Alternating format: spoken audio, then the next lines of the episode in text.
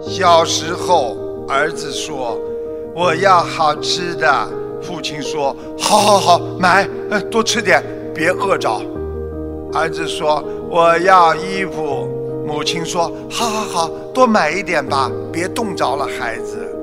长大了，儿子说我要结婚，父母亲看着住了半辈子的房，再看看儿子，微笑的说好，我给你买房。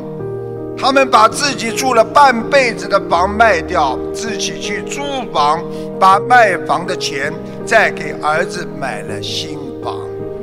有孩子了，儿子冲着父母亲说：“帮我领孩子。”父母亲看着自己浑身都是病痛的身体，点着头说：“好，我们给你带孩子。”几年后，儿子跪在坟墓前，泣不成声地说：“爸爸妈妈，我要你们啊，我要你们回来。”这一次再也没有听到父母亲的回答。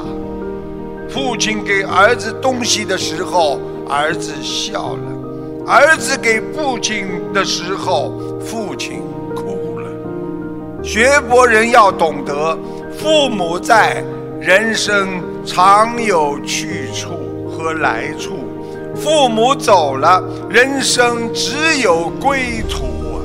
学佛人要将自己的孝心有所归属啊。学佛的慈悲，让我们要懂得珍惜父母亲曾经对你的爱呀、不要把孝顺去等待熬成你的遗憾呐、